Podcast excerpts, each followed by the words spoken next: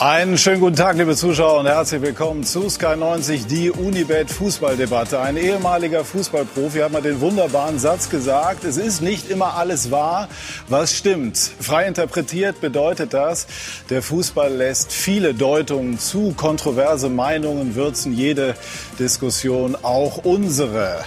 Neuer Sendeplatz, frei empfangbar, wie gewohnt, Klartext auf den Punkt oder genauer gesagt sogar auf die Minute.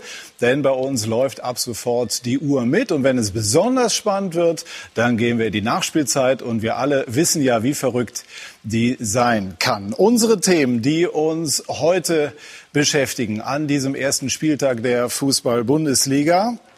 Die 58. Saison wird die kürzeste, die anstrengendste, vielleicht auch die ungewöhnlichste Spielzeit aller Zeiten. Endlich wieder Fans im Stadion. Ein kleines Stück Normalität, aber nicht überall in Köln und in München waren keine Fans im Stadion. Es bleibt ein sensibles Thema und wir sprechen natürlich über Rummenigge und die Triple Bayern vor knapp vier Wochen. Der Triumph von Lissabon. Und dennoch bleiben die Bayern hungrig auf neue Erfolge. Die Schalker haben das zu spüren bekommen und die Themen geben viel her. Wir haben sie eben vorgestellt und unsere Gäste ohnehin und die darf ich Ihnen jetzt vorstellen. Anna Kraft unsere Kollegin, die unter anderem früher deutsche Leichtathletikmeisterin war, jetzt aber schon seit vielen Jahren im Fußball unterwegs, aktuell für Eurosport. Herzlich willkommen, liebe Anna. Karl-Heinz Rummenigge kam 1974 zu den Bayern, prägt diesen Club jetzt seit Jahrzehnten. 18 Jahre ist er Vorstandsvorsitzender, aber der Ehrgeiz ist ungebrochen und Lothar Matthäus wird uns in dieser Saison im Wechsel mit Didier Hamann regelmäßig begleiten, worüber wir uns sehr freuen. Unser Sky-Experte, Weltmeister und siebenfacher deutscher Meister Lothar. 8 zu 0 der Bayern am Freitag gegen Schalke. Werden diese Münchner niemals satt? Sie werden nicht satt. Äh, Thomas Müller hat es gesagt, die Gier ist da und die Gier bleibt, weil der FC Bayern ist einfach mit dieser DNA ausgerüstet, ja, den Erfolg zu wiederholen, nachzulegen. Und deswegen auch dieser hohe Sieg am äh, Freitagabend gegen Schalke.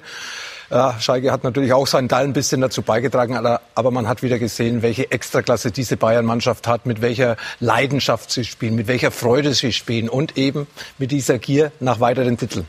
Anna, warum hören diese Bayern niemals auf? Für mich gibt es keinen Anlass, äh, ja, zu sagen, dass sie jetzt nicht mehr satt sind, so ein Triple zu verteidigen. Ich meine, das äh, ist doch das, das größte Ziel. Und ähm, ich glaube, die Mannschaft ist einfach so unglaublich intakt durch einen Hansi Flick, der äh, größten Respekt seinem ganzen Staff, seinen Spielern entgegenbringt. Ähm, für ihre Arbeit beim FC Bayern, aber eben auch als Menschen. Und ich glaube, das macht den perfekten Chef aus. Und das ist es, glaube ich. Herr Rummenigge, ist Bayern Boss im Moment der schönste Job der Welt? Das weiß ich nicht. Es gibt sicherlich noch viele schöne Jobs in der Welt. SPD-Vorsitzender hat Franz Müntefering mal gesagt, sei auch sehr schön. Da bin ich aber nicht so sicher. Naja, das bezweifle ich ein bisschen. Aber es ist zumindest im Moment ein ganz angenehmer Job, weil wir natürlich durch den großen sportlichen Erfolg sehr entspannt sein können. Die Mannschaft, denke ich, ist gut aufgebaut, vom Kader her auch für die jetzt äh, gerade beginnende neue Saison. Und äh, wir haben mit Hansi Flick einen, würde ich sagen, ganz spannenden, erstklassigen Trainer. Und äh, ich möchte noch was hinzufügen. Er hat einen tollen Satz gesagt. Erfolg ist nur gemietet. Man muss ihn wieder dann neu unter Beweis stellen. Und ich glaube, ich war auch am, am Freitag ein Stück neugierig, als ich im Stadion gegangen bin. Wir haben ja eine ganz kurze Vorbereitung Zeit gehabt. Die Spieler haben zwölf Tage nur Urlaub gehabt nach dem großen Erfolg von Lissabon. Und Hansi hat, glaube ich, sieben oder acht Trainingseinheiten nur vor dem Spiel äh, gehabt, wie die Mannschaft auftritt. Und ich glaube, das Wichtigste ist, klar, sind wir noch nicht bei 100 Prozent körperlich, das kann man auch gar nicht. Aber diese Freude, diesen Spaß, den die Mannschaft vermittelt, das ist für mich etwas, was unglaublich wichtig ist und was ich äh, auch in dieser Qualität ganz, ganz selten beim FC Bayern erlebt habe. Sie haben es selber 1974 ganz anders erlebt. Die Bayern damals Weltmeister, Europapokalsieger, hochdekoriert ja. und dann fuhr man nach Frankfurt und spielte gegen Offenbach und das war Ihr erstes Spiel. 6-0 verloren. und dann? Oh ja, dann bin ich in die Kabine gekommen und dann gab es noch einen, der mir, der, mir, der mir dazu beglückwünscht hat. Und dann habe ich gesagt, du verarschen kann ich mich selber, wir haben gerade 6-0 verloren. Nein, die Mannschaft damals, 74, war ja tolle Mannschaft mit, mit Sepp Meyer im Tor, mit Franz Beckenbauer, mit Katsche Schwarzenbeck, Uli Hoeneß äh, und wer da alles gespielt hat. Die war ja auch hoch dekoriert, war deutscher Meister, Champions League-Sieger, damals hieß er noch Europapokal der Landesmeister und ich glaube sieben oder acht aus der Mannschaft Weltmeister. Aber die Mannschaft war satt. Mhm. Die hatte einfach keinen Bock mehr und ähm, das hat man dann auch im Alltag gespürt. Kurioserweise, wenn das Licht wieder dann bei, der, bei dem Europapokal anging, mittwochsabends, wurde ja früher nur mittwochsabends immer gespielt, dann war die Mannschaft wieder hoch konzentriert und, und äh, hat sich einfach wie, als wenn man so einen Lichtschalter umdreht, auch wieder voll konzentrieren können und ist dann ja sogar noch zweimal hintereinander Europa, Europapokalsieger geworden. Das war eine, auch eine Qualität, muss ich sagen, die ich auch nie wieder in der, in der Art und Weise erlebt habe. Aber die aktuelle Bayern-Mannschaft, wir werden ausführlich darüber sprechen, schafft es, all das miteinander zu verbinden. Also der Ehrgeiz dieser Mannschaft ist äh, ungeheuerlich und das können die Qualität sowieso. Ähm, ein Thema natürlich auch Fußball in Corona-Zeiten. Wir haben einen äh, neuen Social Media Experten, der uns äh, begleiten wird bei Sky90, die Unibet Fußball Debatte, Mario Leo. Hallo Mario. Zu diesem Thema Fußball und auch Fans im Stadion. Wie ist so die Stimmungslage im Netz? Ist das ein vertretbares Signal oder ist das, äh, oder ist das ein falsches Signal oder doch ein vertretbares Risiko? Ja, hallo und schönen guten Morgen nach München. Ich freue mich, äh, bei euch zu sein. Äh, erstmal virtuell und hoffentlich auch bald persönlich.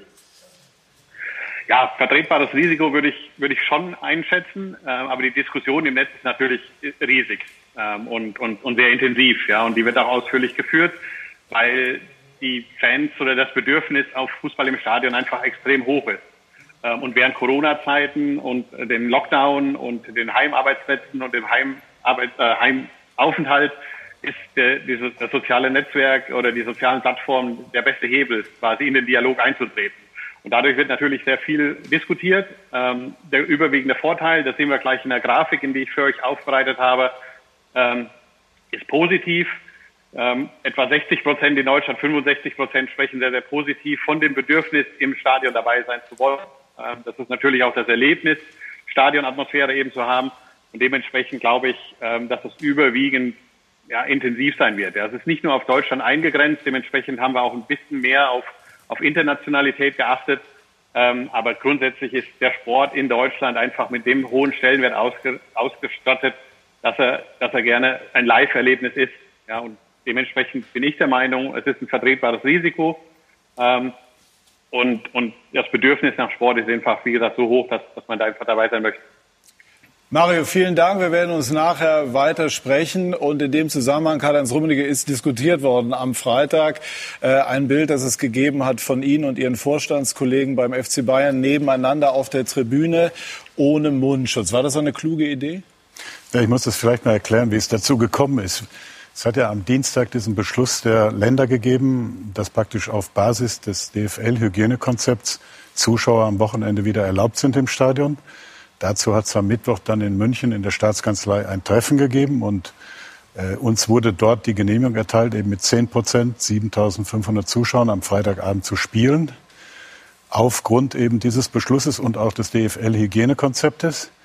Am Donnerstag ist er dann leider zurückgezogen worden aufgrund von äh, höheren Corona-Inzidenzzahlen. Mhm. Und äh, man hat sich dann dort auf die, wie heißt das, bayerische, auf die bayerische Infektionsschutzordnung äh, berufen, die dann eben nicht mehr den Beschluss berücksichtigt hat. Wir haben das natürlich selbstverständlich akzeptiert, aber die bayerische Infektionsschutzordnung gestattet ausdrücklich, dass zehn Mann eben zusammensitzen können, so wie wir da zusammen gesessen sind.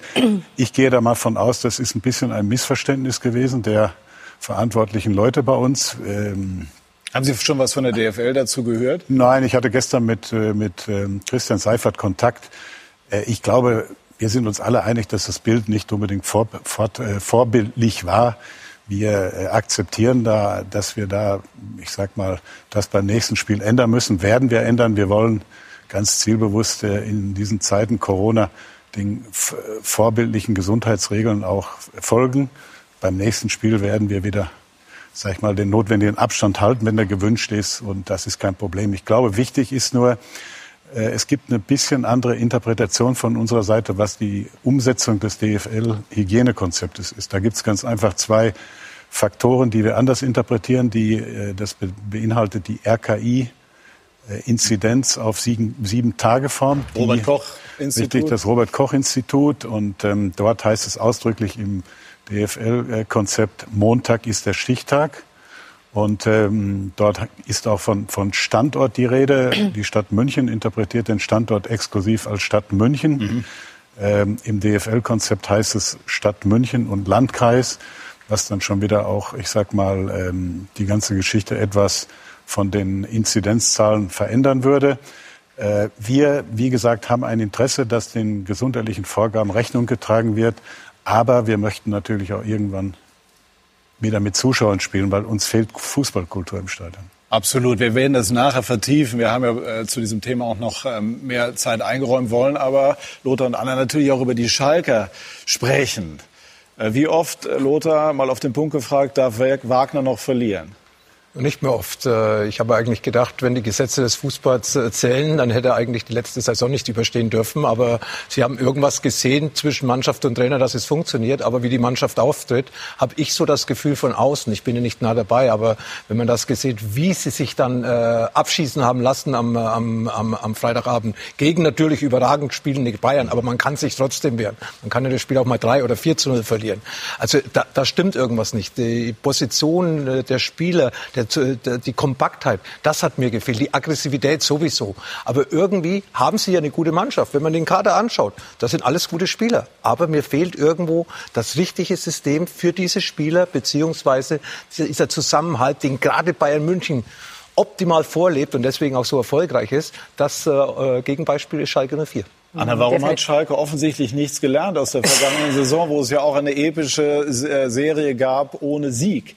Ja, also mir war jetzt auch vor diesem 0 zu 8, wo sie sich äh, aus meiner Sicht heraus ähm, abschlachten haben lassen. Man kann beim Trippelsieger definitiv äh, verlieren, aber nicht so hoch. Also da bin ich äh, Lothars Meinung. Mir war aber auch schon vor diesem ersten Spieltag ehrlich gesagt um den Verein Angst und Bange, weil ähm, ich bin weiß Gott niemand, der öffentlich eine Trainerentlassung fordert, um Gottes Willen. Ähm, aber es gab ja Handelspunkte, wo man hätte was ändern können. Wenn man schon 16 Mal hintereinander verliert, dann hat sich ähm, Herr Schneider dazu äh, ja, bewogen gefühlt, am Trainer festzuhalten. Das kann man, das kann ist man. Ja eigentlich das, ganz ehrenwert. Absolut, das kann man so festhalten. Nichtsdestotrotz, wenn man dann so einen Auftritt der Schalker sieht, also da kriege ich ehrlich gesagt wirklich Bauchschmerzen, weil da war nichts äh, von Aggressivität äh, zu spüren. Das war für mich fast gar kein Ligaspiel. Ähm, ich habe ehrlich gesagt richtig Angst um die Schalker in der Saison. Also, also das für, muss für ich ehrlich gesagt. Für mich ist der Kader so einfach sagen. stärker wie die Leistung, die auf dem Platz Definitiv, gezeigt wenn man sich die Aufstellung ja, anschaut. Das sind alle Spieler, die wirklich äh, nicht nicht nur gute Spieler sind, sondern eben auch äh, den Unterschied machen können. Zumindest von der Position, wo Schalke hat und wo sie eigentlich ein bisschen hin wollen. Also ins sichere Mittelfeld, das sollte das Ziel sein. Aber wie sie dann abgegeben haben, das ist das, äh, was dann eben auch nicht für den Trainer spricht. Und da sagt man natürlich, wenn man das so beobachtet, ja, passt der Trainer und die Mannschaft noch zusammen? Es sind ja auch einige Spieler wieder zurückgekommen, die aussortiert waren. Also einfach ist es nicht. Benderlep war weg, Rudi war weg, Uth war weg. Letztes Jahr nicht gut genug und jetzt sollen sie die, äh, die Kohlen aus dem Feuer holen. Also es ist passt sehr schwierig, diese Aufgabe auch für den Trainer. Haben sich die Schalker ein bisschen zu klein gemacht im Vorfeld der Saison? Das machen sich viele Mannschaften zu klein, schon in den letzten Jahren. Ja, die wollen immer nur nicht absteigen. Also man setzt sich Ziele. Und ja, nicht jetzt, weil Karl-Heinz hier ist oder weil ich eine Bayern-Vergangenheit. Bei Bayern will man eben immer das Höchstmögliche erreichen. Da will man nicht nur das Double erreichen, das will man äh, auch äh, das Triple erreichen. Und äh, viele Vereine setzen, äh, sind ein bisschen vorsichtig, weil sie auch nicht zu viel Druck aufbauen wollen auf die Mannschaft. Aber ich bin der Meinung, wenn so ein bisschen Druck da ist für die Spieler, äh, tut er gar, äh, ist es gar nicht so schlecht, weil dann weiß man, weiß man auch, dass man man auch Vertrauen in die Mannschaft hat oder dass man an die Qualität der Mannschaft glaubt. So, und jetzt sind wir auf den Punkt genau mit der Uhr zurechtgekommen. Und ich glaube, wir haben das Thema Schalke bis hierher ähm, schon äh, zumindest gut angerissen und werden gleich äh, mit Karl-Heinz Rummenigge dann unter anderem und vor allem über die Bayern sprechen, über die Triple Bayern, die vor knapp vier Wochen den Triumph in Lissabon gefeiert haben. Das waren, ich war selber dabei, durfte dabei sein, unvergessliche Tage. Und Josua Kimmich hat gesagt, jeder Erfolg macht uns noch hungriger. Gleich mehr dazu bei Sky 90 die Unibet Fußballdebatte.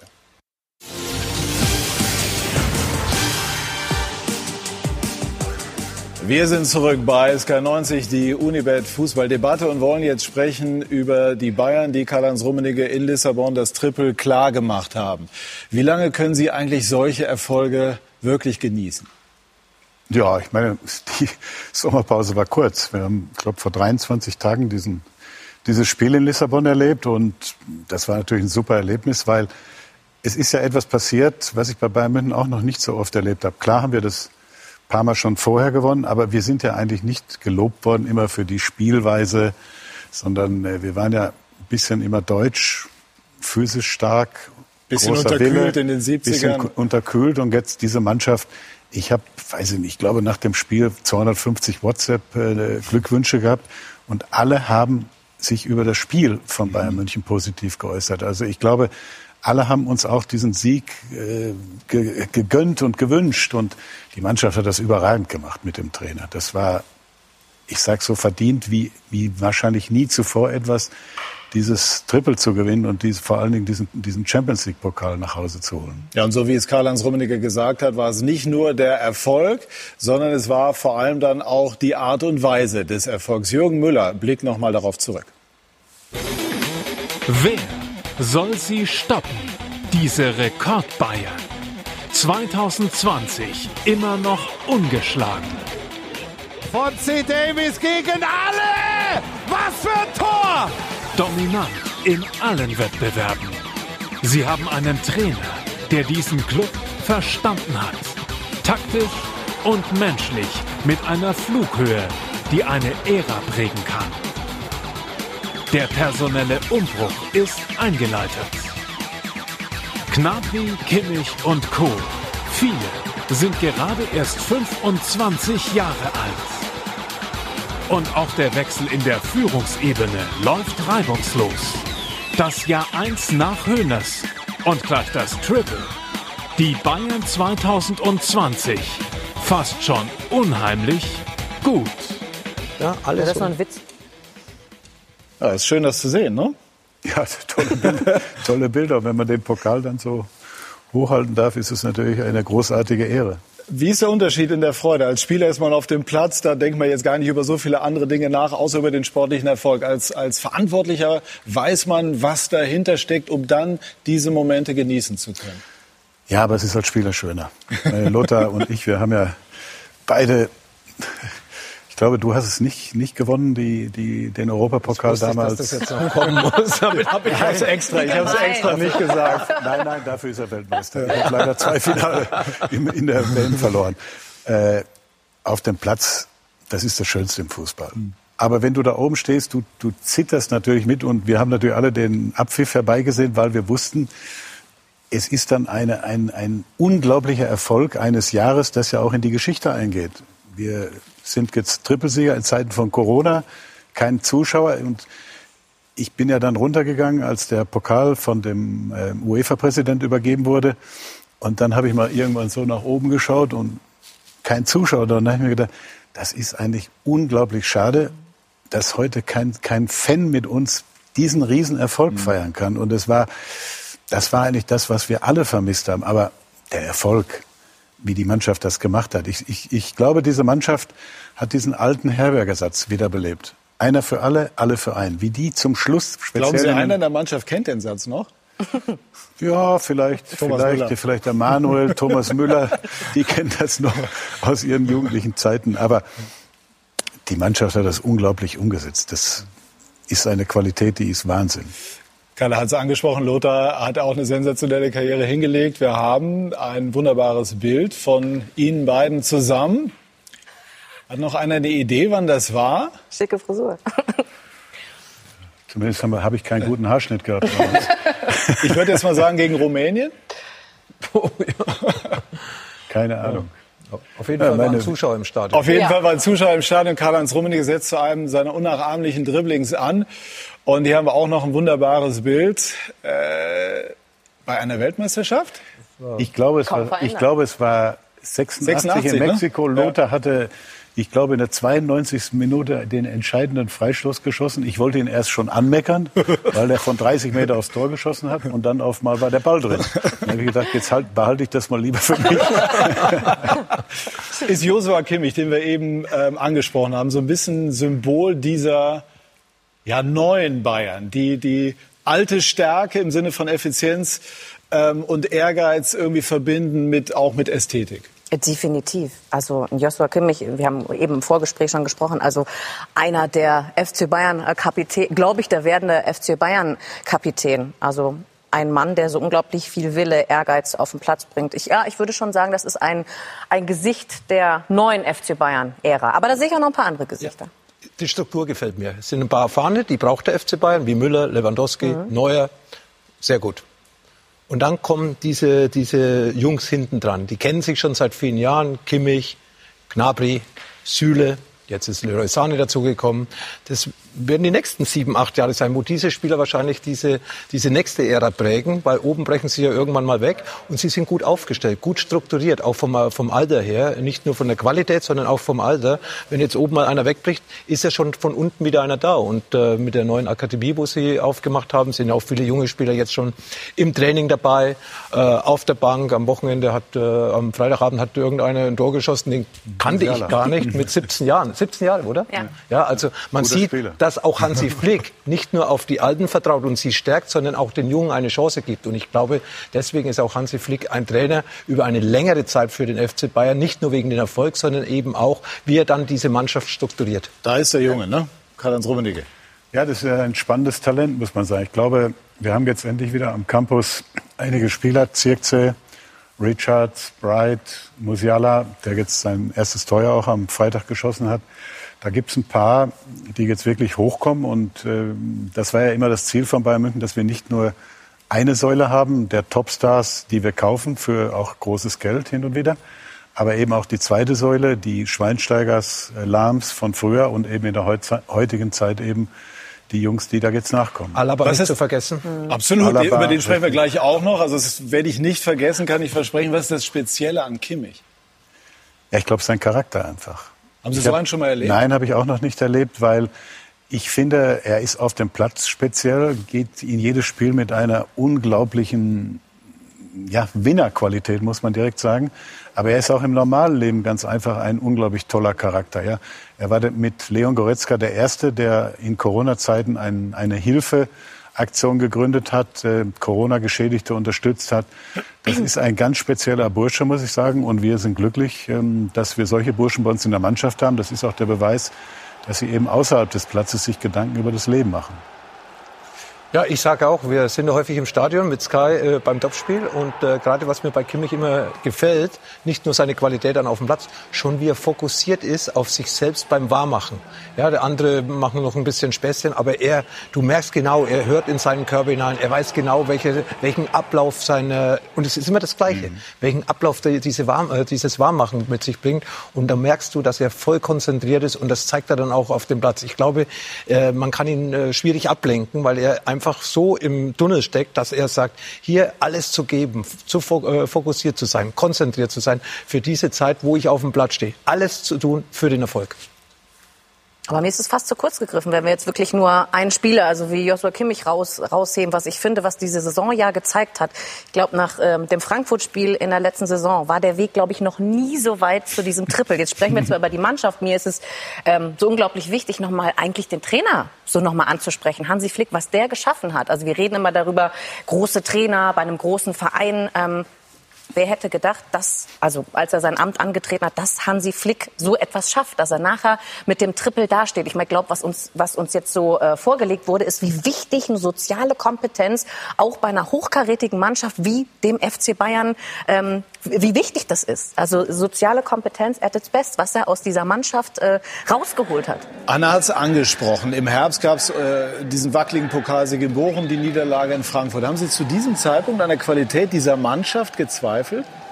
Nein, eigentlich nicht, weil wir haben immer empfunden, dass die Mannschaft von der Qualität gut ist, dass sie, wie es so schön heißt, äh, underperformt, also dass sie unter ihren Möglichkeiten spielt und das war ja dann auch der Grund, weshalb wir eben uns von äh, Nico getrennt haben und Hansi beauftragt haben. Dass das dann so gelaufen ist, das muss man auch korrekterweise sagen, kam auch für uns ein Stück überraschend. Aber ich habe äh, Hansi jetzt ja in den vergangenen zehn Monaten, seitdem er Cheftrainer ist, denke ich, sehr auch intim kennengelernt. Und er ist ein, ein, ein wunderbarer Mensch. Er ist ein Trainer mit einem ganz klaren Plan. Und er hat eine Empathie, die ist, ich würde sagen, vergleichbar mit der von Jupp Heinkes. Das ist, glaube ich, auch so ein bisschen sein Vorbild. Ist er die Lösung? Das ist schwer immer zu sagen bei den Bayern, aber nach jetzigem Stand die Lösung auf Jahre als Trainer?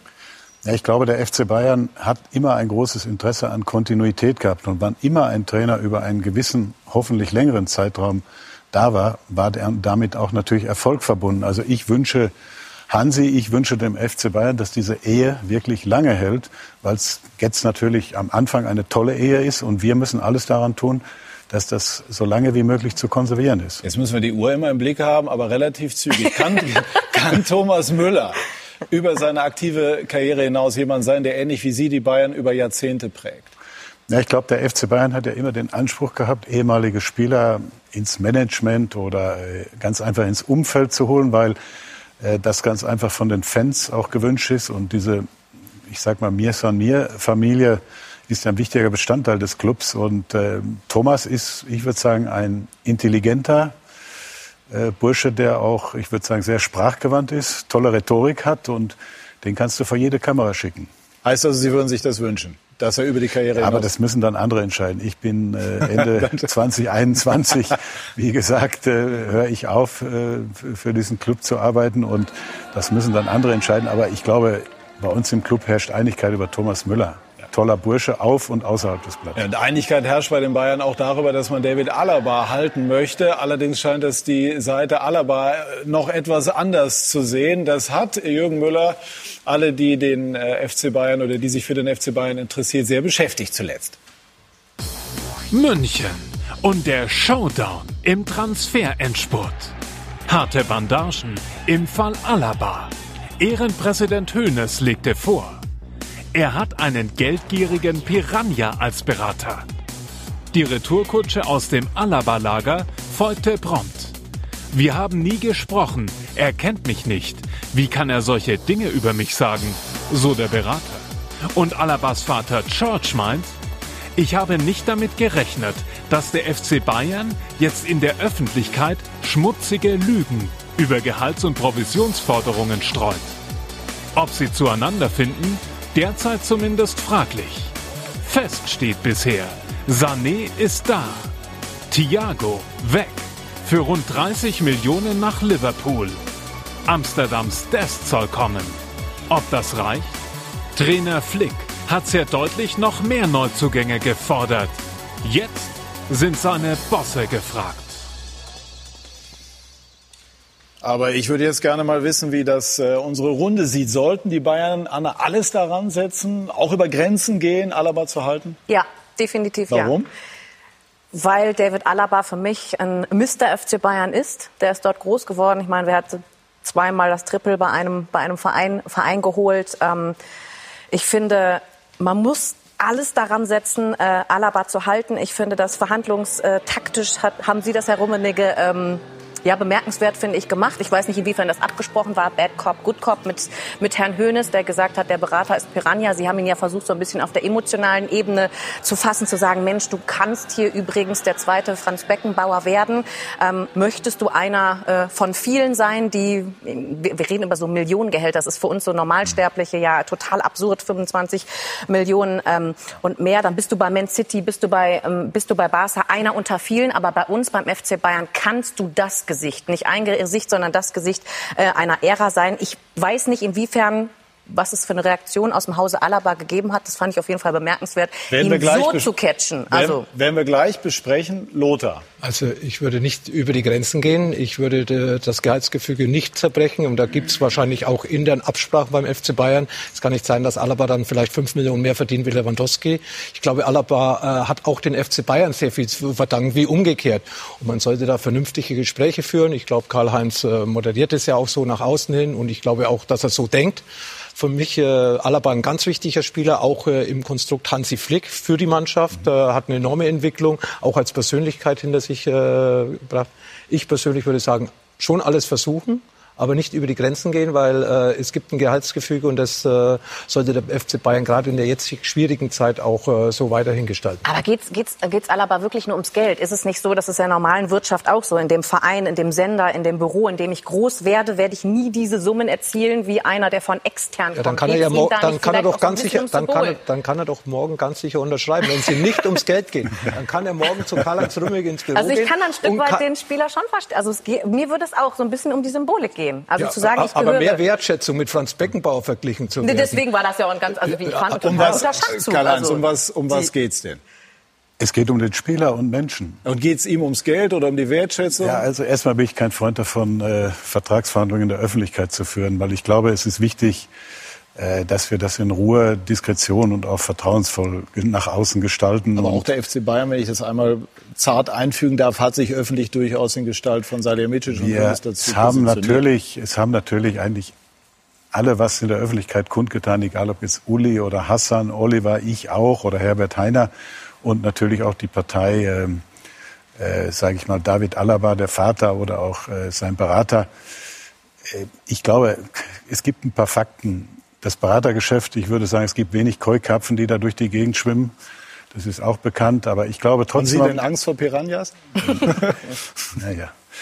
Ich glaube trotzdem, man muss, man muss die Dinge entspannt, vertrauensvoll und auch diskret angehen. Und der FC Bayern, und das kann ich äh, absolut bestätigen, alle, alle, die ich auch eben genannt habe beim FC Bayern, haben ein Interesse dass David Alaba beim FC Bayern verbleibt, auch über den 30.06.2021 hinaus, weil der ist jetzt seit zwölf Jahren bei uns. Der hat, ist, hat sich aus der Akademie entwickelt zu einem absoluten Topspieler bei Bayern München und es, der hat auch eine Persönlichkeitsentwicklung jetzt gehabt, die sehr dazu beigetragen hat, dass wir das Triple gewonnen haben zum zweiten Mal. Er hat es auch zum zweiten Mal gewonnen und er ist auch als Mensch ein wirklicher guter Charakter, würde ich sagen. Einmal aber aufgegriffen, was Anna und Lothar auch aufgebracht haben. Ist es Teil einer Strategie der Bayern äh, gewesen, Bad Cop, Good Cop, also gute Seite, schlechte Seite? Sie haben das Ganze sozusagen moderiert und die anderen haben verbal etwas Gas gegeben.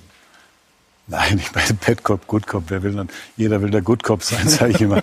Aber das entscheidende Kriterium am Ende des Tages wird sein, dass wir eine ich, ich sage es mal, nenne es mal Option 1 erzielen. Option 1 ist Vertragsverlängerung von David Alaba. Und wie wahrscheinlich Lothar, ist die Option 1? Lothar hat es auch äh, ganz gut formuliert, finde ich. Auch der FC Bayern befindet sich in Zeiten von Corona vor finanziellen Herausforderungen und denen werden wir Rechnung tragen müssen auch. Und ich wünsche mir, dass wir mit der Partei David Alaba Einigung erzielen. Und daran arbeiten wir. Und jetzt bitte ich einmal Warum, noch, dass wir ein bisschen Ruhe klar. geben. ein, einmal, noch, einmal noch die, die, wie ist aus Ihrer Sicht das Verhältnis zu den Beratern? Sie sind so lange dabei, Sie kann ja gar nichts mehr schrecken. Sie gehen da vermutlich ziemlich nüchtern ran. Ja, ich bin da emotionslos, muss ich sagen. Ich meine, er ist ja der Berater auch von Robert Lewandowski. Und äh, damals sind wir etwas gewarnt worden vor ihm, aber ich muss äh, sagen, wir haben in, in Sachen Lewandowski damals, äh, ja, ich würde mal sagen, in partnerschaftlicher Art und Weise eine Einigung erzielt. Und ich hoffe, wünsche, dass das diesmal auch mit, mit David Alaba und ihm möglich ist. Max Bielefeld, unser Kollege von Sky Sport News, hat sich auch sehr intensiv mit dieser Thematik beschäftigt und auseinandergesetzt. Max, du bist uns zugeschaltet. Schönen guten Morgen, grüße dich. Hallo Patrick, hallo in die Runde. Max, wie ist aus deiner Sicht der Stand der Dinge in Sachen Alaba? Ja, der Stand der Dinge ist, dass die Alaba-Seite und sein Berater Pini Zahavi äh, darauf warten, dass der FC Bayern jetzt äh, den nächsten Schritt unternimmt. Nach unseren Informationen gab es bislang eben zwei Angebote. Das ist aber noch nicht zur Zufriedenheit von der Alaba-Seite eben ausgefallen. Und so wird es uns gesagt ähm, von der Seite von David Alaba, dass jetzt der Ball auf Seiten des FC Bayern ist. Und wenn sie ihn halten wollen, sie bezeichnen ihn ja als äh, der neue Beckenbauer, dann sollten sie ihn auch dementsprechend bezahlen. Und sie erwarten, dass dann ein neues Angebot kommt und dann zeigen sie sich aber auch kooperationsbereit und kompromissbereit. Uns wird gesagt von beiden Seiten, dass es in Lissabon das äh, Treffen zuletzt gab, dass das sehr, sehr gut verlief und beide Seiten kompromissbereit sich gezeigt haben. Aber ähm, David Alaba eben und sein Berater sehen jetzt erstmal den FC Bayern unter Zugzwang. Wie schätzt du jetzt die Gemengelage ein? Glaubst du, Alaba und Bayern finden weiterhin zusammen? Ja, also es ist ja kein Geheimnis, dass David Alaba auch gerne beim FC Bayern München bleiben würde, aber eben nicht, das wird uns gesagt, zu den Konditionen, die eben aktuell auf dem Tisch liegen, sondern da müsste dann nochmal etwas passieren. Und darauf wartet eben jetzt die Seite von David Alaba. Natürlich war man sehr überrascht über diese öffentliche Kundgebung äh, von Seiten des Rekordmeisters Hasan Salihamidzic. Hat ja auch öffentlich gesagt, dass es kein neues Angebot geben soll die Reaktion darauf uns gegenüber war, wenn das der Fall ist, äh, dann müssen wir eben im nächsten Sommer ablösefrei gehen und können ab dem 1. Januar mit äh, einem Verein verhandeln, mit dem wir wollen. Und äh, das wurde uns eben gesagt. Und natürlich kam es nicht gut an, dass ähm, versucht wurde, öffentlich ein Keil zwischen Berater und David Alaba zu schlagen. Da wurde ja unterschieden zwischen dem Bad Boy Piranha äh, Pini Sahavi und David Alaba auf der anderen Seite, den man eigentlich ganz gerne mag. Ähm, Fakt ist, Pini Sahavi hat niemandem aufgezwungen, dass er der neue Berater wird, sondern David Alaba hat sich sehr aktiv aktiv auch dafür entschieden. Und deswegen muss man auch einem Führungsspieler, dass er zweifellos auf dem Platz ist, auch außerhalb diese Führungsqualitäten zutrauen. Und er und Pini Sahavi sprechen da durchaus eben eine Sprache. Und es ist nicht so, dass Pini Sahavi etwas will und David Alaba etwas ganz anderes. Max, Dankeschön für die Einschätzung und ich äh, werfe das in die Runde, Lothar. Lässt sich das lösen? Am Ende ist es doch so, Alaba ist einer, der für die Bayern steht, wie Thomas Müller, wie Manuel Neuer, der eine sensationelle sportliche Qualität hat. Und die Frage ist ja irgendwie auch, wo wäre denn der Markt für ihn jetzt? Bei dem, was er sich vorzustellen scheint. Wir kennen ja die Zahlen jetzt nicht aus erster Hand. Wir haben ja gerade gehört, dann ablösefrei nächstes Jahr. Ich glaube, jetzt auf dem Markt ist irgendwie gar nichts für Alaba dabei, weil es ist die Corona-Zeit. Auch andere Vereine äh, haben nicht mehr das Kleingeld, auch nicht die Scheiks, auch nicht Paris, auch, äh, auch nicht der Abramovic. Der hat ja schon seine Millionen kein ausgegeben. City? Bitte? Auch kein Man City? Äh, ich glaube nein, nein, ich glaube nein, weil äh, das ist ein Riesenpaket und äh, äh ich kann nur eins nachvollziehen. Wenn der Spieler wirklich nach zwölf Jahren Bayern München sagt, ich möchte noch mal was Neues erleben, wie Karl-Heinz in Italien, wie ich in Italien, dann verstehe ich den Spieler, wenn er sagt, hey, klar, ich möchte was Neues erleben, ich will noch mal irgendwie die Herausforderung suchen, Real Madrid, äh, Manchester City, Premier League, alles okay. Aber nicht das Wirtschaftliche, bitte nicht. Nicht bei diesen Zahlen, die er bisher jetzt schon verdient hat in den zwölf Jahren bei Bayern München und die er auch noch in den nächsten fünf Jahren verdienen kann. Wenn sein Herz an Bayern München hängt, dann hoffe ich, dass er sein Herz sprechen lässt und bei Bayern München in den nächsten Wochen unterschreibt. Abschließende Frage, Karl-Heinz, ich verspreche es, weil es ist, es führt. Wir haben gehört, die Bayern-Seite am Zuge, das geht ja immer so ein bisschen hin und her. Also werden die Bayern sich noch mal bewegen und wenn ja, wie lange ist aus Ihrer Sicht das Zeitfenster auf für diese äh, Gespräche? Ich glaube nach wie vor, das, was ich eben gesagt habe, ich, natürlich wird man ein Gespräch führen. Wir müssen im Gespräch bleiben, um eine Lösung zu finden. Klar. Ob diese Lösung möglich ist, das wünschen sich alle. Ich kann das nur noch mal wiederholen. Alle. Und äh, dann müssen wir schauen, dass wir eben eine für beide Seiten äh, optimale Lösung finden und äh, daran arbeiten wir.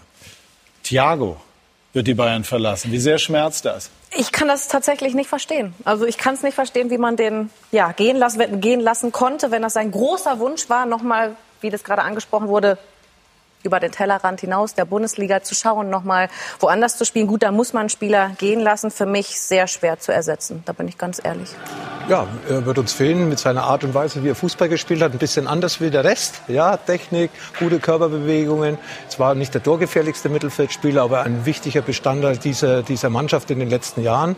Und äh, natürlich äh, hätte es mich gefreut, wenn er geblieben wäre. Aber er hat es gesagt, er will eine neue Herausforderung. Er will in die Premier League. Und das ist für mich auch dann ein Grund, eine Lösung zu finden, wie es der FC Bayern mit Liverpool gefunden hat, auch was die Ablösesumme betrifft.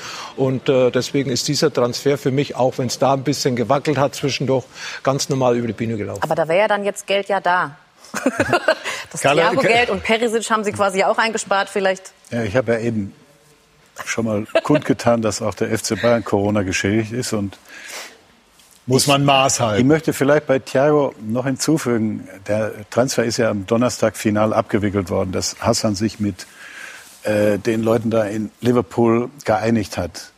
Als ich dann, ich glaube, zehn Minuten später in die Garage kam, mit meinem Auto vorgefahren bin, stand er an dem Platz, wo, wo ich parke immer. Und dann habe ich mir gedacht, was macht er jetzt hier? Thiago. Und dann ist er auf mich zugekommen, hat mich fünf Minuten so in den Arm genommen und geweint. Nicht Ehrlich? Fünf Minuten geweint und hat nur gesagt, Dankeschön, dass ihr das gestattet habt. Das ist ein großartiger Mensch und war immer ein erstklassiger Spieler für Bayern München und ich habe mich jetzt auch wahnsinnig für ihn gefreut in Lissabon, weil ja immer so etwas in Frage gestellt worden ist, dass er in den großen Spielen nicht zu den großen Leistungen fähig ist. Und gerade, denke ich, in Lissabon, in dem ganzen Turnier, es waren ja nur drei Spiele, hat er bewiesen, welche Qualität er hat. Dass der jetzt äh, uns verlässt, ist ein großer Verlust. Qualitativ auf dem Platz, aber eben auch als Mensch. Und äh, trotzdem haben wir, haben wir respektiert, dass er was Neues machen wollte. Sein Vertrag ist genauso wie bei David, wäre in einem Jahr ausgelaufen. Und jeder Club möchte natürlich verhindern, dass ein Spieler dieser Qualität dann kostenlos den Club verlässt. Und wir haben das dann auch berücksichtigt und haben seinem Wunsch entsprechen. Aber er hat sich, muss man sagen, top verhalten. Er hat sich bei allen Angestellten, bei allen Spielern in einer Art und Weise verabschiedet, die war schon unglaublich. Ja, die Geschichte ist natürlich jetzt berührend. Wie haben Sie reagiert? Ich meine, das kommt ja nicht alle Tage vor, dass ein Spieler Sie umarmt und anfängt zu weinen. Tja, sind Ihnen da auch die Tränen? Mir sind auch die Tränen gekommen, weil ich hatte immer ein ganz enges Verhältnis. Er wohnt, wie Lothar früher, auch im, in Grünwald und man läuft sich da ja auch regelmäßig über den Weg und trifft sich auch mal abends zum Essen oder so. Es war schon ja, ein fast familiäres Verhältnis, mhm. das man da mit ihm immer gepflegt hat und dann lernt man ja auch den Spieler nicht nur auf dem Platz, sondern auch, sag ich mal, als Mensch kennen. Und das ist ein toller Mensch auch. Wir haben jetzt äh, die Nachspielzeit. Ich habe ja vorher gesagt, da passieren ja die ungewöhnlichsten Dinge. Jetzt ähm, diese Geschichte. Sind das dann die Momente, das, was Sie eben beschrieben haben, in denen man merkt, dafür lohnt es sich, losgelöst vom Geld, vom Ruhm und all dem, dass ein Spieler sich so äh, öffnet dann auch in dem Moment? Ja, ich glaube, meine Fußball und Finanzen haben immer eine Rolle gespielt. Wir würden lügen, Lothar, wenn das zu unserer Zeit nicht auch der Fall gewesen ist. Klar. Das war immer so. Wenn man Vertragsverhandlungen geführt hat, hat Geld und auch Laufzeit der Verträge immer eine bedeutende Rolle gespielt. Aber es war immer wichtig, speziell bei uns, dass man einfach auch eine menschliche Komponente dabei hatte. Dass man nicht nur das Gefühl hatte, der spielt bei Bayern München wegen der Kohle, sondern er spielt bei Bayern München ganz einfach, weil er in Bayern München einen außergewöhnlichen Club sieht, für den er auch bereit ist, alles zu geben und sich äh, dieses, ich sag mal, mir Samir gehen äh, einzuverleiben. Und das war immer in diesem Club eine ganz, hatte eine ganz große Bedeutung und Stellenwert und Deshalb ist es wichtig, dass man ja nicht nur qualitativ gute Spieler sucht, sondern auch qualitativ gute Charakter. Lothar, das heißt, die Bayern-Familie ist weiterhin, wenn man diese Geschichte hört, ich glaube, Sie kannten sie auch noch nicht, ein Faktor. Absolut, das gehört dazu und deswegen kann ich mir eben, das könnte auch der Grund von David Alaba sein, dass er sich in dieser Familie ja auch wohlfühlt, ähnlich wie Thiago. Aber Thiago hat klar gesagt, ich suche mal noch mal eine neue Herausforderung. Spanien erfolgreich, in Deutschland beim FC Bayern erfolgreich. Jetzt will er das in der Premier League äh, äh, fortführen und deswegen, wie gesagt, das ist äh, klar, klar, klare Kante. Alaba hat es noch nicht gesagt, auch die Seite von Alaba nicht. Aber wie gesagt, es wird schon noch eine Lösung geben und äh, ich bin überzeugt, dass man äh, wieder äh, so zusammenfindet, wie man die letzten zwölf Jahre zusammengearbeitet hat. Anna, die Nachspielzeit läuft, aber kurz eine spontane Reaktion auf das, was Karl-Heinz eben erzählt hat. Die, die FC Bayern-Familie, ich finde, man spürt sie auch die jetzt Thiago? mit dem also herber Verlust für die Liga, ganz klar. Man muss dem Wunsch entsprechen. Ich glaube, ähm, dass er vielleicht an dem einen oder anderen Abend noch mal an die schöne Bayernzeit zurückdenkt. Gut, aber das war ja jetzt sehr beeindruckend, was wir gehört haben. Wir werden gleich weiter sprechen über die Bayern-Bosse und auch ein paar private Momente ähm, versuchen mitzuerleben und mitzuempfinden von Karl-Heinz Rummenigge. Bei SK90 die Unibet Fußballdebatte.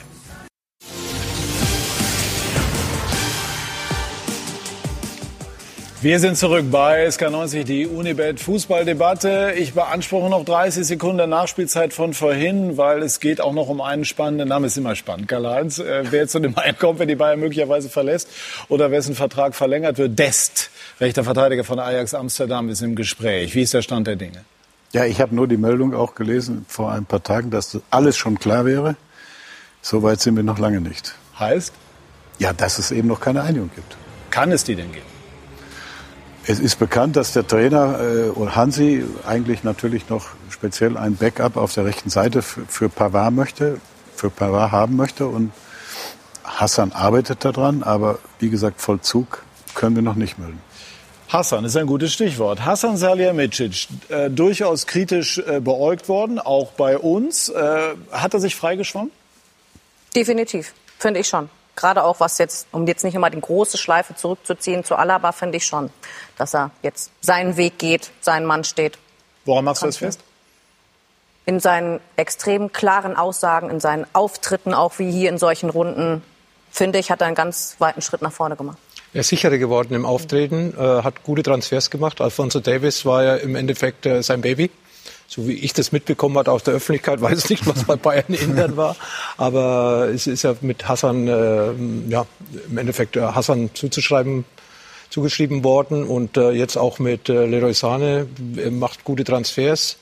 Der Erfolg ist da, also äh, und wie gesagt äh, die Art und Weise, wie er sich jetzt auch vor der Kamera gibt, klarere Aussagen, äh, versucht nicht irgendwo einen Ausweg zu finden, sondern klar und das äh, kommt bei mir gut an. Wird Sané die neue Attraktion der Liga bei der Gelegenheit gefragt? Ja, er hat schon äh, tolle Ansätze, auch jetzt äh, am ersten Spieltag Tor gemacht, Vorlagen gegeben und äh, die Qualität kennen wir ja noch von Schalke, von Man City, von der Nationalmannschaft. Also ich glaube, Jogi Löw beißt sich heute noch in den Hintern, dass er 2018 nicht mit nach äh, Russland genommen hat, aber äh, das war seine Entscheidung und äh, ja, er ist einer der, der Top-Spieler, die die Bundesliga jetzt schon mal bereichert. Anna, wie beurteilst du jetzt so die, die Führungsetage bei den Bayern? Hassan Salihamidzic haben wir besprochen. Jetzt sind ja auch die Erfolge da. Dann fällt die Beurteilung naturgemäß etwas positiver aus. Auf der anderen Seite haben die Leute auch dazu beigetragen, dass die Erfolge eben auch reinkommen. Mhm. Olli Kahn ist auch da. Uli Hoeneß hat sich zumindest aus dem Tagesgeschäft zurückgezogen. Und Karl-Heinz Rummenigge wird Ende 2021 sich auch zurückziehen. Haben die Bayern da schon den Umbruch geschafft? Für mich, für mich, äh, by the way, äh, sehr schnell, äh, sehr schwer vorstellbar, dass sie dann nicht mehr in diesem, in diesem Amt beim FC Bayern sind. Ähm, ich weiß nicht, wie viel Wehmut da jetzt so mitschwingt, äh, einen Oliver Kahn an seiner Seite so mit einzuarbeiten. Ähm, es ist der Umbruch. Ich ähm, kann es mir noch nicht so richtig genau vorstellen, wenn dann Sie, Herr Rummenigge, wirklich nicht mehr da sind, ein Huli Hoeneß auch nicht mehr da ist, auch wenn wir den ja in den Medien mit diesen Aussagen über Piranhas und Co. dann doch immer noch genießen dürfen, diese Ausraster.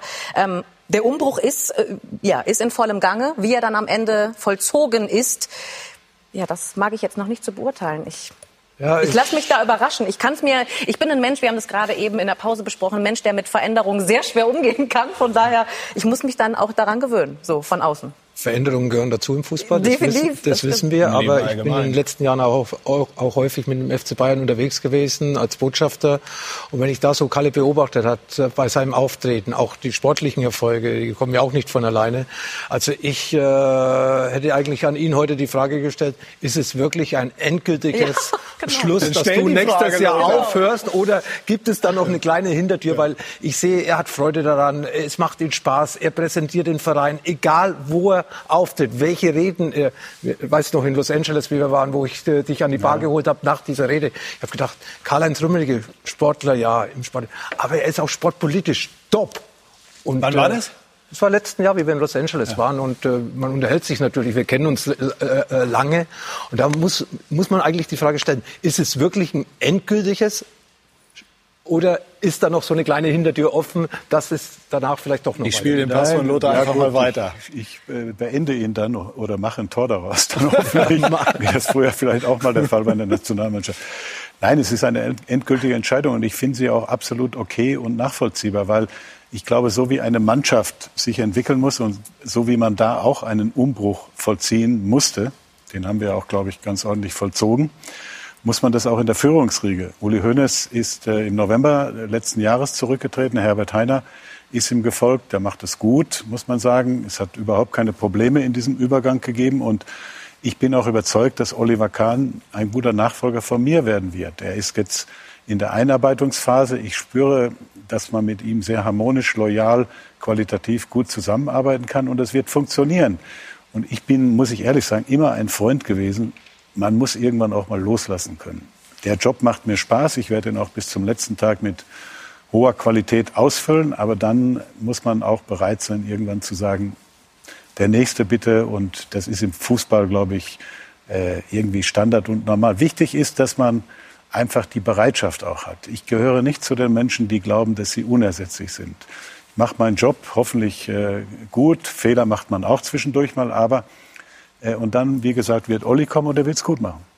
Anders? Gibt es irgendwas, also jetzt bei Ihrem erfolgreichen Schaffen, was Sie eine fundamentale Geschichte, die Sie anders gemacht hätten? Ja, ich glaube, jeder macht Fehler mal. Ich hoffe, dass klar. ich mehr, mehr richtig als falsch gemacht habe. Und ähm, das ist eine spannende Aufgabe bei Bayern München, diesen, diesen ähm, Verein zu führen. Aber wie gesagt, Olli wird anders den Job machen. Er ist jünger, er ist ein Stück, denke ich, äh, moderner, innovativer, aber er wird den Job gut machen. Wie ist das dann so im Zusammenspiel? Also arbeiten Sie ihn sozusagen bewusst ein oder sind das Dinge, die sich aus dem alltäglichen Business ergeben? Die ergeben sich zum Teil aus dem Alltagsgeschäft, zum Teil muss man natürlich auch äh, ihn einarbeiten in der Gestalt, dass man ganz einfach, ich mache mal ein Beispiel, Netzwerk. Ich halte Netzwerk für einen extrem wichtigen Faktor im Fußball oder nicht nur im Fußball, aber insbesondere im Fußball. Und das ist etwas, was ich mit ihm jetzt gemeinsam erarbeiten werde, speziell in dieser Saison. Ich habe gesagt, du wirst auf jede UEFA-Veranstaltung, jede FIFA-Veranstaltung, jede DFL, DFB-Veranstaltung, äh, wo ich auftreten muss, mit mir mitgehen und einfach die Leute kennenlernen und, das, und deren Vertrauen dann muss man sich erarbeiten. Mhm.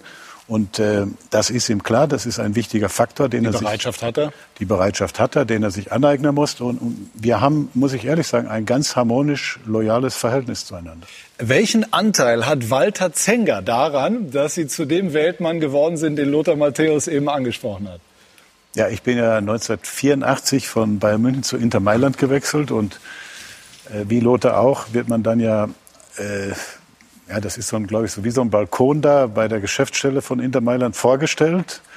Und ähm, ich kann mich noch erinnern, da waren dann natürlich auch schon ein paar Kollegen dabei, unter anderem eben Walter Zenger. Und dann haben die alle an mir so runtergeschaut. Ich hatte einen Anzug an, Krawatte, alles okay. Aber ich hatte eben damals Deutsch, weiße, weiße Socken an. Oh. Katastrophe. Tennissocken. Dann hat der, kam der Walter und hat dann irgendwann zu mir gesagt, ja, was hast du denn hier, Deutscher? Deutscher, werde ich nicht vergessen, Tedesco. Und dann hat er gesagt, wir, wenn die Veranstaltung hier gleich zu Ende ist, fahren wir, es war Sonntag, zu einem Freund von mir, der macht das Geschäft extra für dich auf und dann kaufen wir schwarze Seidenstrümpfe. Dann hat er gesagt, sorry, schwarze Seidenstrümpfe ist ein No-Go für einen Mann in Deutschland. Dann hat er gesagt, aber in Italien nicht und du bist jetzt in Italien. und seitdem sind es die schwarzen Seidenstrümpfe, jedenfalls Absolut. die Seidenstrümpfe geblieben. Knielang. Auch heute. Also ich kann nur sagen, Walter Zenker hat mich auch an die Hand genommen und Hast in dieser Mode, no, ich habe heute auch weiße Socken an, aber zur Sportschuhen gehen sie, aber nicht zum Anzug, ja. Aber auch Walter Zenker hat mich an die Hand genommen und mich da in die Via Monte Napoleone im Zentrum von Mailand von einem Geschäft ins andere geschleppt, um mich eigentlich ordentlich anzuziehen. Auch Walter Zenker. Vier Jahre später. Ah, schön. Sehr schön. Und äh, der Transfer zu Inter Mailand, den wir schon angesprochen haben, der war ein ganz einschneidendes Ereignis in der Geschichte des FC Bayern. Damals sind sie verkauft worden für 12 elf, oder 11, elf Millionen, Millionen Mark, war damals Weltrekord, Ablösesumme. Und äh, hier haben wir nochmal das Bild dazu. Da haben wir im Archiv nochmal nachgeschaut. Hier ist Karl-Heinz Rummenigge. Ne? Die Socken sind aber leider nicht zu sehen. Das war der Präsident von ja. Inter Mailand. Ja. Genau. Ernesto Pellegrini. Ja, und eingefädelt von äh, Münchner Seite hat das ein Mann, den Sie sehr gut kennen. Willi O. Hoffmann, damals Präsident, heute 90 Jahre alt, fast und uns jetzt zugeschaltet. Darüber freue ich mich sehr. Einen schönen guten Abend oder schönen guten Tag, Herr Hoffmann. Guten Tag. War das damals, war der Transfer von Karl-Heinz Rummenigge nach Mailand die Geburtsstunde des modernen FC Bayern? Das, das kann man so sagen, denn Kalle hat uns ja gut vertreten in Mailand und ist ja von Mailand dann noch zu Servet Genf äh, gekommen und hat äh, sich einarbeiten können in die Verwaltungsarbeit in einem Fußballclub. Und das hat für seine Karriere, die wir jetzt ja erleben, dass er Vorstandsvorsitzender der, der Fußballaktiengesellschaft geworden ist nicht? und die Sache super macht, ne? toll macht. Und äh, das, wir haben ihn verkauft, weil wir hatten acht Millionen Verbindlichkeiten durch eine Erneuerung der Mannschaft, die notwendig war. Franz ging nach Amerika, Gerd Müller ging auch nach Amerika. Äh, Sepp Meyer hat sich verletzt beim Autofahren. Äh, Kupferschmidt hat nicht mehr spielen können, also wir mussten äh, und auch mit Kredit, der Kredit ist auf acht Millionen angewachsen. Und da kam uns das Angebot von Inter Mailand natürlich wie gerufen. Äh, und dann kam der Präsident selbst nach München, der Ernesto. Ernesto. äh, und hat die 12 Millionen geboten und ich habe jetzt dann als Präsident, damals amtierender Präsident, sofort zugeschlagen. Und nur sagte ich dann, äh, bitte, wir machen das, aber gibt es jetzt eine Anzahlung oder ist das nicht üblich in Italien?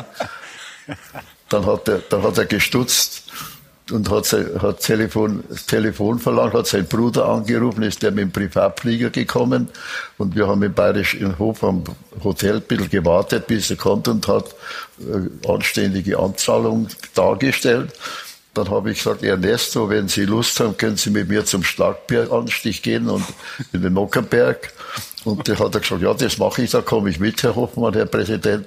Und das war eine sensationelle Sache für die Bayern, die dort waren, ne, ungefähr 2000, nicht? und die haben gejubelt, wie das ein italienischer Fußballpräsident äh, das Bier ansticht und Bier einschenkt und, und die Kapelle dirigiert. Nicht? Und das hat ihn so begeistert, dass er öfter noch nach Deutschland gekommen ist. Jetzt ist er, glaube ich, leider schon, schon gestorben.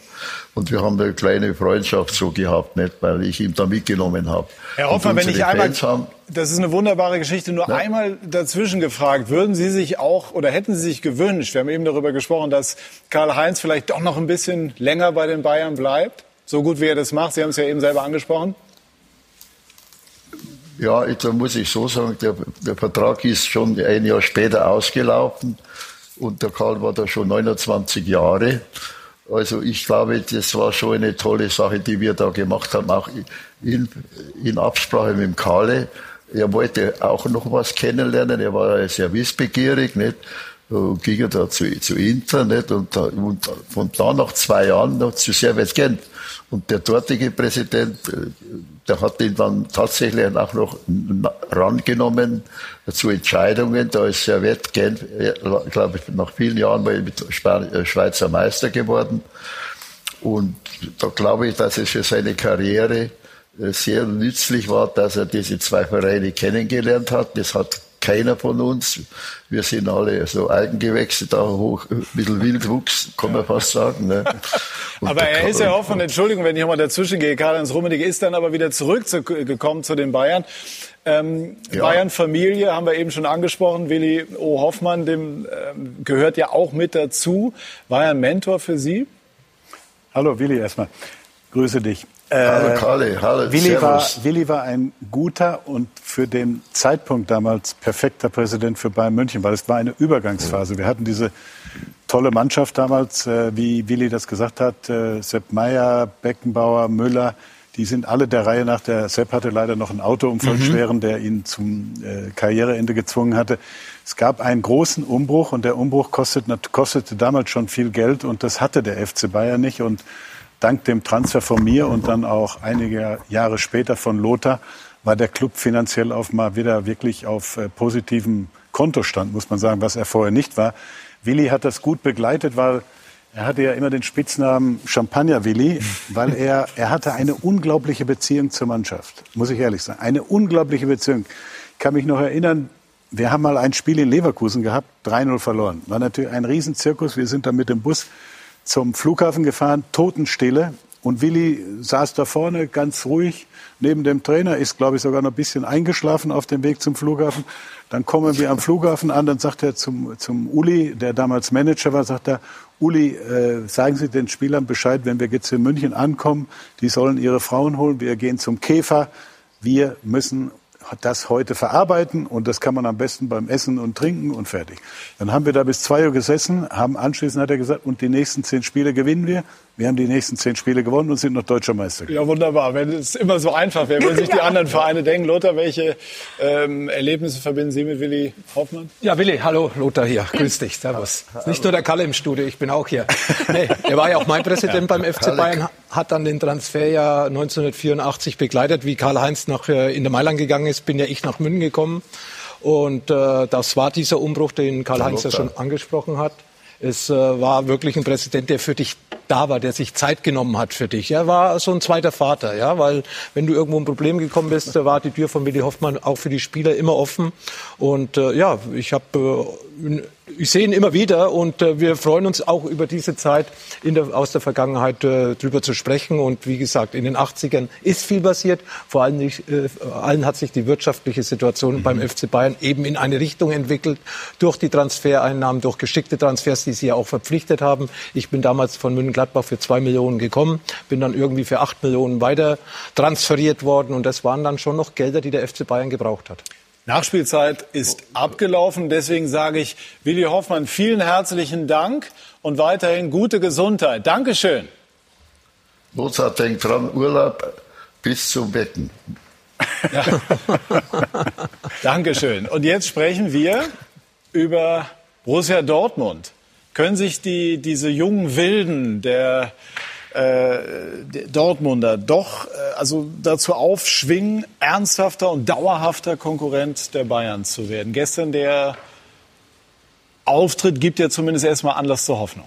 Ja, ich finde nichtsdestotrotz dieses äh, 3 zu 0 liest sich, äh, finde ich, größer gegen die andere äh, Borussia, als sie am Ende war. Nichtsdestotrotz, was für eine schöne Fußballgeschichte. Zwei 17-Jährige ähm, in der Startformation. Der eine macht einen Assist, der andere macht es, macht es 1-0. Ähm, ich glaube schon, dass sie in dieser Spielzeit Verfolger sein werden auf die Bayern. Nichtsdestotrotz glaube ich, dass der deutsche Meister auch in dieser Spielzeit wieder Bayern München heißt. Mir ist es nur zu kurz gegriffen zu sagen, es ist jetzt ja die jungen Wilden. Ja, ist es. Dortmund ist eine super junge Mannschaft, aber man darf nicht vergessen. Frage ist, stimmt die Mischung?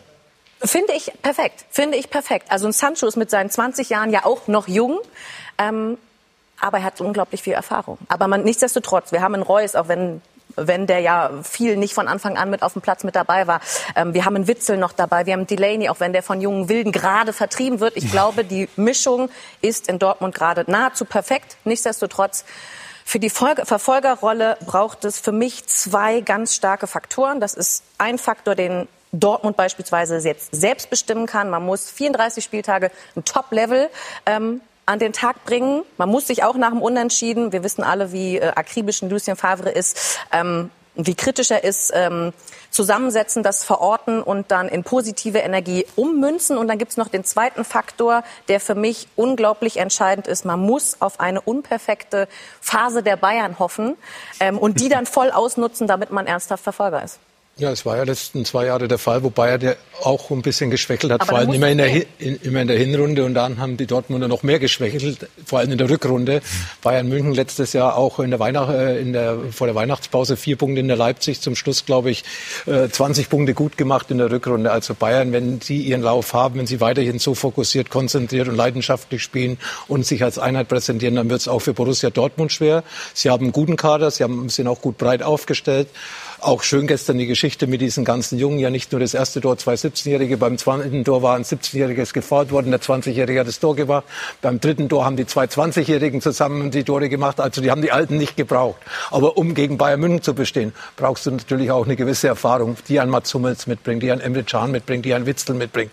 Aber die müssen die Leistung zeigen über das ganze Jahr. Und gerade in den Spielen gegen Bayern München müssen sie auch mal ein Ausrufezeichen setzen. Und das ist ihnen in den letzten Jahren nicht gelungen. Hummels hat gesagt, er habe den Ehrgeiz, den einen Platz äh, aufzusteigen. Das wäre dann der entscheidende. Ist das der richtige Ansatz? Ja, wenn ein Spieler davon überzeugt ist und vor allem sich dieses Ziel setzt, das, äh, was sich ja der FC Bayern eigentlich jedes Jahr setzt, Meister zu werden, Double zu gewinnen, in Europa eine ganz wichtige Rolle zu spielen, wenn möglich auch da den Titel zu holen. Ja, finde ich gut, dass Matsume das sagt, aber sie werden damit vorsichtiger umgehen, weil letztes Jahr haben sie es gesagt und es ist ihnen dann zum Schluss mit 13 Punkte Rückstand nicht gelungen. Die haben sie ja jetzt auf den Pokal reduziert, ne? Sie haben sich ja dann Favre, Favre. Genau, also ich sage jetzt Dortmund als, als Verein, nicht mal Hummels an sich, aber vielleicht ist das dann eine andere taktische... Ja, der Favre will den Pokal gewinnen, der Hummel will die Meisterschaft gewinnen, bleibt nichts mehr für den FC Bayern. Ja, das das wäre schlecht. Sehen Sie, sehen Sie in Dortmund äh, den, den Hauptkonkurrenten? Ja, ich finde, erstmal wird in Dortmund gut gearbeitet und ich finde, die Mannschaft ist spannend. Das ist eine gute Mannschaft, die haben speziell viele junge, interessante Spieler. Und äh, das ist sicherlich Konkurrent Nummer eins äh, um, um die Titelvergabe in diesem Jahr. Und meine, wir hatten in den letzten zwei Jahren, wie das Lothar auch richtig gesagt hat, wir hatten mal eine Schwächephase. Wir waren mal, ich glaube, um Weihnachten vier, fünf Punkte dahinter, waren, glaube ich, nur Vierter, Fünfter in der Tabelle. Und dann haben wir natürlich in der Rückrunde sind wir natürlich abmarschiert wie so eine S-Bahn, sage ich mal. Wir haben, glaube 30 Spiele am Stück gewonnen. Das habe ich auch noch nie bei Bayern München. 30 Spiele am Stück. Ja, man, man glaubt das ja alles gar nicht. Man hat im, im Stadion da in Corona-Zeiten alleine gesessen, aber es wurde eigentlich immer entspannter als nervöser, sage ich mal. aber dass S-Bahnen so schnell sind, das wusste ich jetzt auch gar nicht. Lucien Favre, früherer Mitspieler von Ihnen, wird ihm gelegentlich Unrecht getan, wenn man ihn darauf reduziert. Auch wir tun das hin und wieder zumindest in Fragestellung, ob er denn auch Meister könne außerhalb der Schweiz. Ich habe ihn erlebt als Mitspieler bei Servet Genf. Er hat sich schon damals unglaublich für Fußball interessiert. Und äh, der, der hat sich, ich, es war mir klar, der wird Trainer. Und wir hatten mal ein Spiel, glaube ich, in Bern Auswärtsspiele fuhr man natürlich in, in der Schweiz auch mit dem Bus. Und dann hat er sich vorne zum Trainer hingesetzt, hat ihm so ein DIN A4-Blatt überreicht mit der Mannschaftsausstellung und der taktischen Vorgabe. Und hat er sich dran gehalten? Und dann äh, habe ich mir gedacht, wenn er sich nicht dran hält und wir nachher nicht gewinnen, kriegt der Trainer ein Problem. Nein, Lucien ist ein großer Fußballfachmann, ist, ja, ich sag mal, obsessed vom Fußball. Äh, ich muss sagen, ich wünsche ihm natürlich schon auch Erfolg, weil er ein wirklich äh, angenehmer Mensch auch ist. Aber natürlich, wenn wir gegeneinander spielen, dann wird alles Grenzen haben. Ja, sehr klar. Glaubst du denn, Lothar, dass ähm, Favre dieses Thema auch Vertrag, äh, Zorg hat gesagt, zu gegebener Zeit wird gesprochen, verfolgen wird über diese Saison? Ja, wenn man langfristig plant, hätte man ja schon längst verlängern können. Er macht gute Arbeit. Er hat halt ein Problem in der Bundesliga. Das heißt FC Bayern München, weil äh, er hat äh, eine äh, Punkteausbeute, die kein BVB-Trainer hatte vor ihm. Natürlich Pokal zwei oder dreimal jetzt im Achtelfinale ausgeschieden. Das ist natürlich dann nicht das, was Borussia sehen will. Äh, man wirft ihn ja ab und zu ein bisschen vor, es fehlen die Emotionen, die bei Dortmund so ein bisschen gefragt sind, vielleicht die ein Trainer mitbringen sollte. Aber sonst äh, kann ich das nur bestätigen, was Kalle gesagt hat. Äh, wir kriegen ja auch unsere Informationen akribisch, arbeitet gern mit den jungen Spielern, macht sie besser und äh, ja, ist einer der Top-Trainer, die wir in Europa haben. Und äh, Michael Zorg hat ja gestern auch bei, bei, bei dem Spiel, bei dem Abendspiel, beim Topspiel gesagt, dass er sich, äh, dass man sich kurz in den nächsten Wochen mal wieder zusammensetzen muss. Das ist ein Thema bei Dortmund, ob man mit ihnen weitermacht über die Saison hinaus oder nicht. Äh, Gespräche werden geführt, aber eine Entscheidung ist noch nicht getroffen. So, Lothar, jetzt Punktlandung. Praktisch. Sensationell. Aber auch inhaltlich interessant natürlich. Also die Uhr hat aber auch funktioniert. Wir sprechen gleich noch über Fußball in Corona-Zeiten. An diesem Wochenende durften in einigen Stadien die Fans zumindest punktuell wieder zurückkehren. In anderen, wie zum Beispiel hier in München, war das nicht der Fall. Gleich mehr dazu bei SK90, die Unibet Fußballdebatte.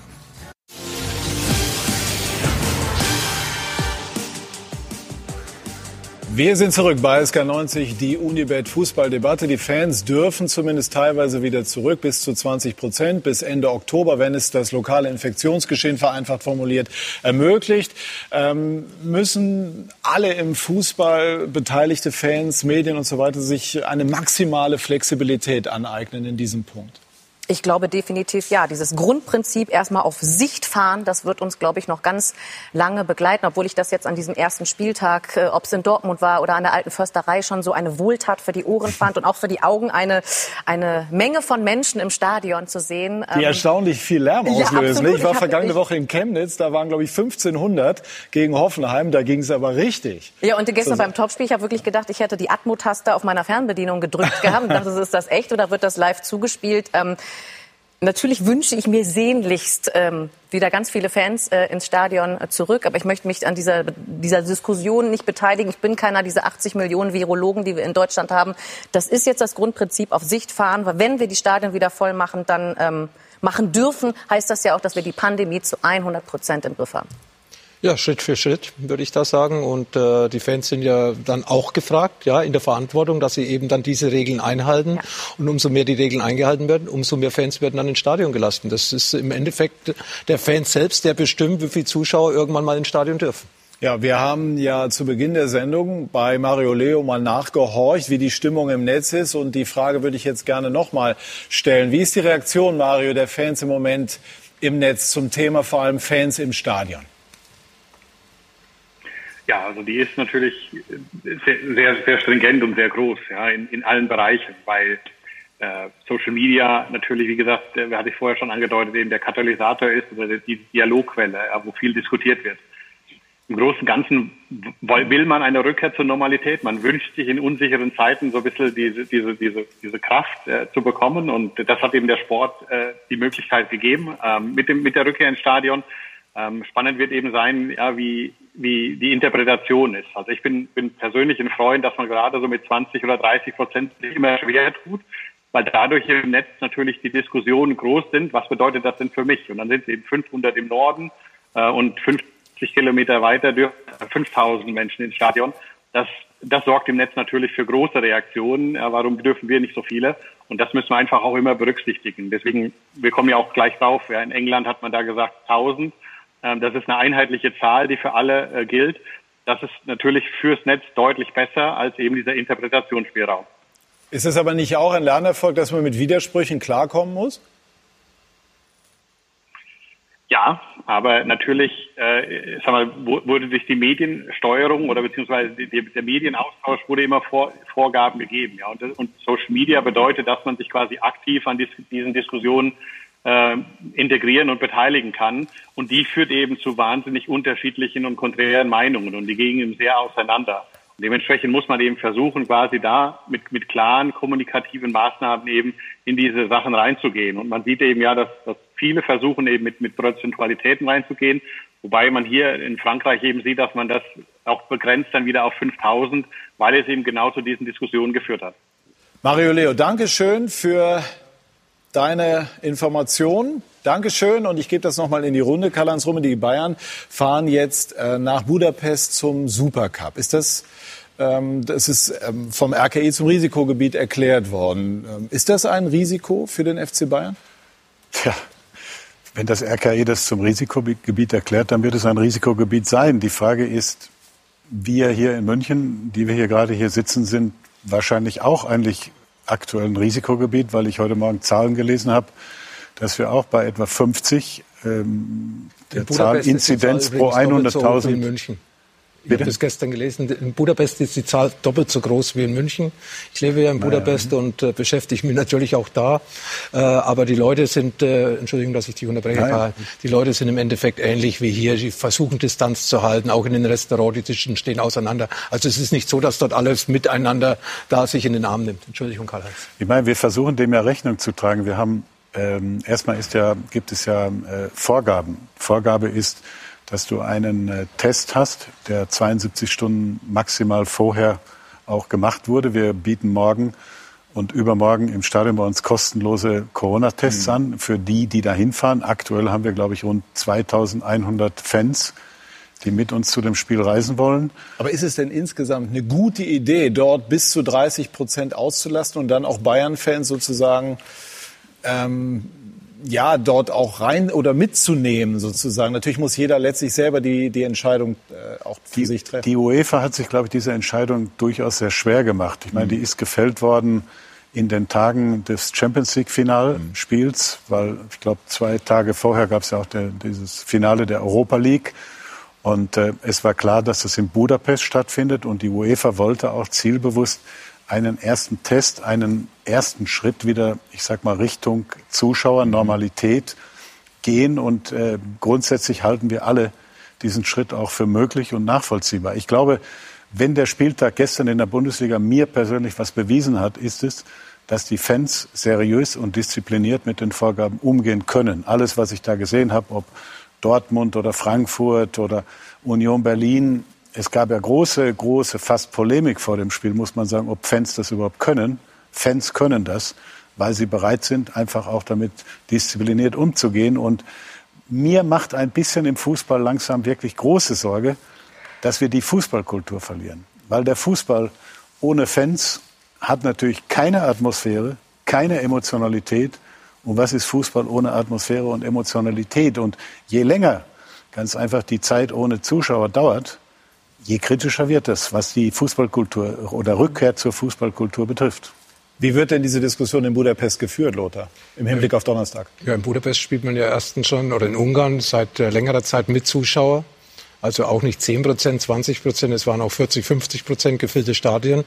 Und äh, die Zahl ging dann nicht nach oben. Die ist jetzt nach oben gegangen, wo die Urlauber wieder zurückgekommen sind, vor allem aus den äh, ex-jugoslawischen Ländern. Und die haben dann wahrscheinlich doch das eine oder andere mit reingebracht. Deswegen gibt's ja schon eine Sperre. Das Karl-Heinz hat's gesagt, die brauchen den Test 72 Stunden. Man kommt nicht mehr ohne Test oder ohne Quarantäneaufenthalt nach Ungarn hinein, als, auch als ungarischer Bürger. Also man, äh, man, äh, man, man reagiert auf die Zahlen, die jetzt in Ungarn eben ähnlich wie in München nach oben gegangen sind. Müssten denn die Bayern theoretisch in Quarantäne, wenn sie von dort wiederkommen? Nein, äh, auch da gibt's äh, ein, eine klare Vorgabe, wenn der Test 48 Stunden vorher gemacht wird. Das heißt, wenn also zum Beispiel Fans am Mittwoch oder Donnerstag zum Spiel anreisen und nach dem Spiel entweder direkt oder am Tag danach zurückreisen, muss man nicht testen. Andernfalls muss man testen. Wir haben auch für diesen Fall Vorsorge getragen. Also alle Fans, die mit uns zurückkommen, können sich am Flughafen am Tag nach dem Spiel kostenlos testen lassen. Also wir tragen dem absolut Rechnung. Wir haben kein Interesse daran, dass äh, Leute Corona infiziert aus Budapest zurückkehren und dann hier nicht erkannt werden, sondern ganz im Gegenteil. Wir werden da gemeinsam mit der Stadt München, mit dem Gesundheitsamt äh, sehr, sehr seriös daran arbeiten. Wie klingt das für dich, wenn du das alles hörst?